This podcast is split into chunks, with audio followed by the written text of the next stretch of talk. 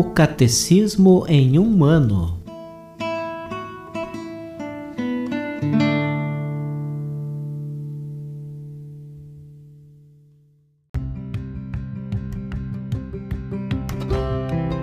Olá, eu sou Gabriel, seminarista da Diocese de Ponta Grossa, no Paraná. Você está ouvindo o podcast O Catecismo em um ano. Vamos ler todo o Catecismo da Igreja Católica ao longo de 365 episódios.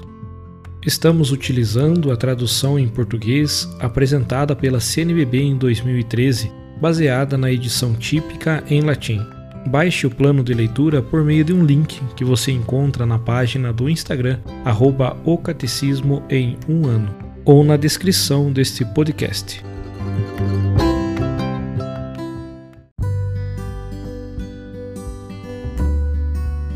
Hoje é o dia 158 do nosso podcast O Catecismo em um ano.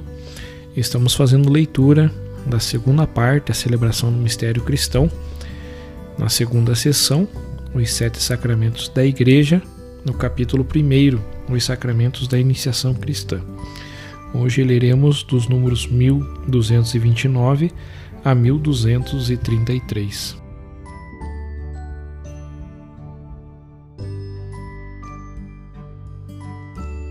Terceiro, como é celebrado o sacramento do batismo? A iniciação cristã. Tornar-se cristão eis algo que se realiza desde os tempos dos apóstolos por um itinerário e uma iniciação que passa por várias etapas. Este itinerário pode ser percorrido com rapidez ou lentamente. Deverá sempre comportar alguns elementos essenciais: o anúncio da palavra, o acolhimento do Evangelho, que traz consigo a conversão, a profissão de fé, o batismo, a infusão do Espírito Santo, o acesso à comunhão eucarística. Esta iniciação tem variado muito ao longo dos séculos e de acordo com as circunstâncias. Nos primeiros séculos da Igreja, a iniciação cristã conheceu grande desenvolvimento com um prolongado período de catecumenato e uma sequência de ritos preparatórios. Estes balizavam liturgicamente a caminhada da preparação catecumenal e desembocavam na celebração dos sacramentos da iniciação cristã. Quando o batismo das crianças tornou-se amplamente a forma habitual da celebração desse sacramento, esta passou a ser um único ato que integra, de maneira muito resumida, as etapas prévias à iniciação cristã. Por sua própria natureza, o batismo das crianças exige um catecumenato pós-batismal. Não se trata somente da necessidade de uma instrução posterior ao batismo, mas do desabrochar necessário da graça batismal no crescimento da pessoa. É o lugar próprio da catequese. O Concílio Vaticano II restaurou, para a Igreja Latina, o catecumenato dos adultos, distribuído em várias etapas, encontram-se tais ritos no Ordo Initiationis Christianae Adultorum, ritual da iniciação cristã dos adultos. O concílio permitiu que, além dos elementos de iniciação fornecidos pela tradição cristã, fossem admitidos em terras de missão estes outros elementos de iniciação cristã, cuja prática constatamos em cada povo na medida em que possam ser adaptados ao rito cristão. Atualmente, portanto, em todos os ritos latinos e orientais, a iniciação cristã dos adultos começa desde sua entrada no catecumenato, atingindo seu ponto culminante em uma única celebração dos três sacramentos: batismo, confirmação, eucaristia. Nos ritos orientais, a iniciação cristã das crianças começa no batismo, seguido imediatamente pela confirmação e pela Eucaristia. No rito romano, ela prossegue durante os anos de catequese, para terminar mais tarde com a confirmação e a Eucaristia, ápice de sua iniciação cristã.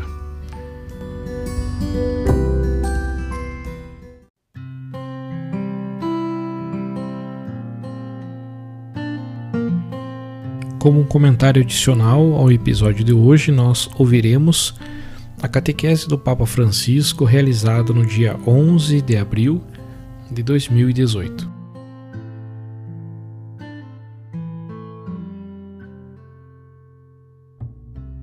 Queridos irmãos e irmãs, bom dia. Os 50 dias do tempo litúrgico pascal são propícios para refletir sobre a vida cristã, que por sua natureza é a vida que provém do próprio Cristo. De fato, somos cristãos na medida em que deixamos Jesus Cristo viver em nós. Então, por onde começar a fim de reavivar esta consciência, senão pelo princípio, pelo sacramento que acendeu em nós a vida cristã, pelo batismo? A Páscoa de Cristo com a sua carga de novidade, chega até nós através do batismo para nos transformar à sua imagem. Os batizados pertencem a Jesus Cristo. Ele é o Senhor da sua existência. O batismo é o fundamento de toda a vida cristã, conforme Catecismo, o número 1213. É o primeiro dos sacramentos, porque é a porta que permite a Cristo Senhor habitar a nossa pessoa e a nós imergir-nos no seu mistério. O verbo grego batizar significa imergir, conforme Catecismo, o número 1214. O banho com a água é um rito comum em várias crenças para exprimir a passagem de uma condição para outra, sinal de purificação para um novo início. Mas para nós cristãos não deve passar despercebido que se é o corpo a ser imergido na água, é a alma que é imersa em Cristo para receber o perdão do pecado resplandecer da luz divina. Em virtude do Espírito Santo, o batismo imerge-nos na morte e ressurreição do Senhor, afogando na pia batismal o homem velho, dominado pelo pecado que separa de Deus, e fazendo com que nasça o homem novo, recriado em Jesus. Nele, todos os filhos de Adão são chamados para a vida nova. Ou seja, o batismo é um renascimento. Estou certo, certíssimo de que todos nós recordamos a data do nosso nascimento. Tenho certeza. Mas questiono-me com alguma dúvida e pergunto-vos: cada um de vós recorda qual foi a data do próprio batismo?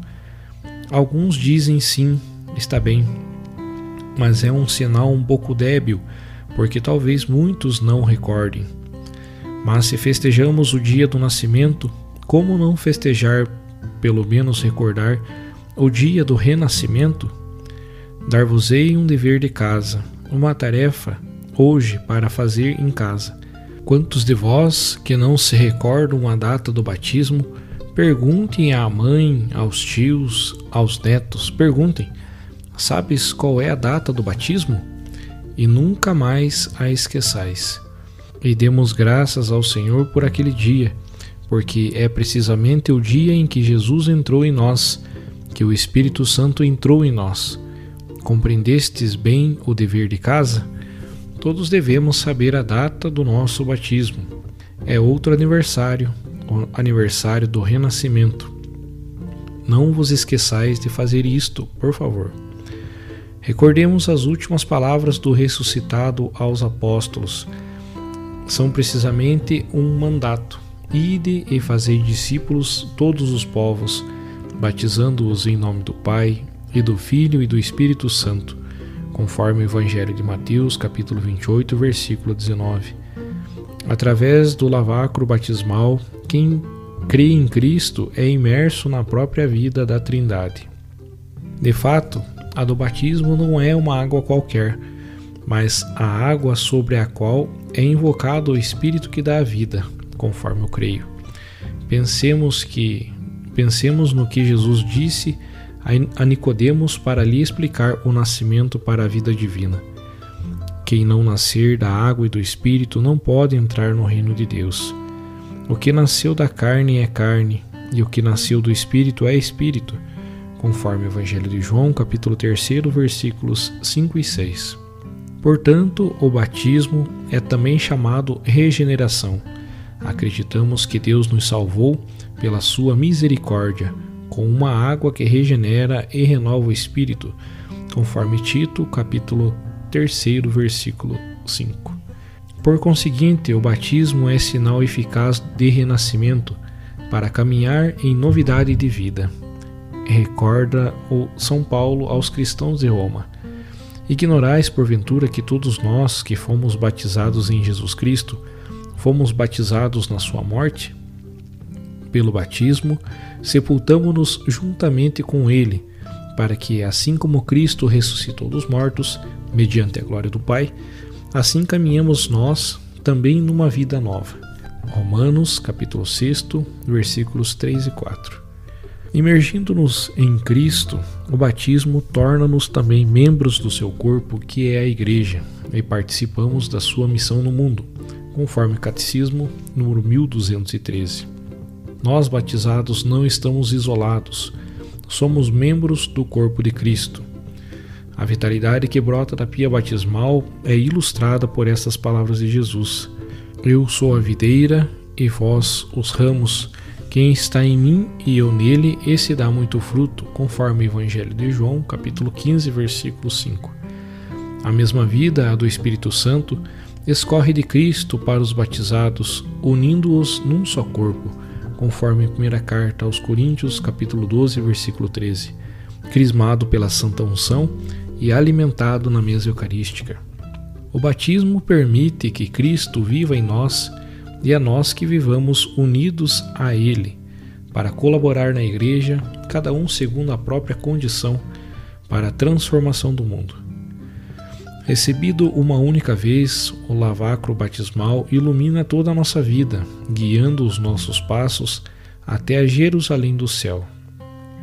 Há um antes e um depois do batismo. O sacramento pressupõe um caminho de fé que chamamos catecumenato evidente quando é um adulto que pede o batismo. Mas também as crianças desde a antiguidade são batizadas na fé dos pais, conforme rito do batismo das crianças, introdução número 2. E sobre isto gostaria de vos dizer algo. Alguns pensam, mas por que batizar uma criança que não entende? Esperamos que cresça, que compreenda e seja ela mesma a pedir o batismo mas isto significa não ter confiança no Espírito Santo, porque quando batizamos uma criança, naquela criança entra o Espírito Santo, e o Espírito Santo faz com que cresça naquela criança desde pequenina virtudes cristãs que depois florescerão. Sempre se deve dar esta oportunidade a todos, a todas as crianças de terem dentro de si o Espírito Santo, que as guie durante a vida. Não deixeis de batizar as crianças. Ninguém merece o batismo, que é sempre um dom gratuito para todos, adultos e recém-nascidos. Mas, como acontece como uma semente cheia de vida, este dom ganha raízes e dá fruto num terreno alimentado pela fé. As promessas batismais que a cada ano renovamos na vigília pascal devem ser reavivadas todos os dias, a fim de que o batismo cristifique não devemos ter medo desta palavra. O batismo cristifica-nos.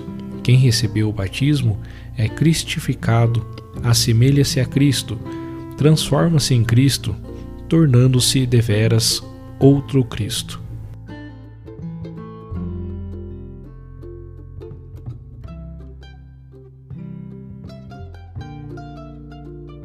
Os textos das catequeses papais encontram-se na íntegra no site da Santa Sé, vatican.va.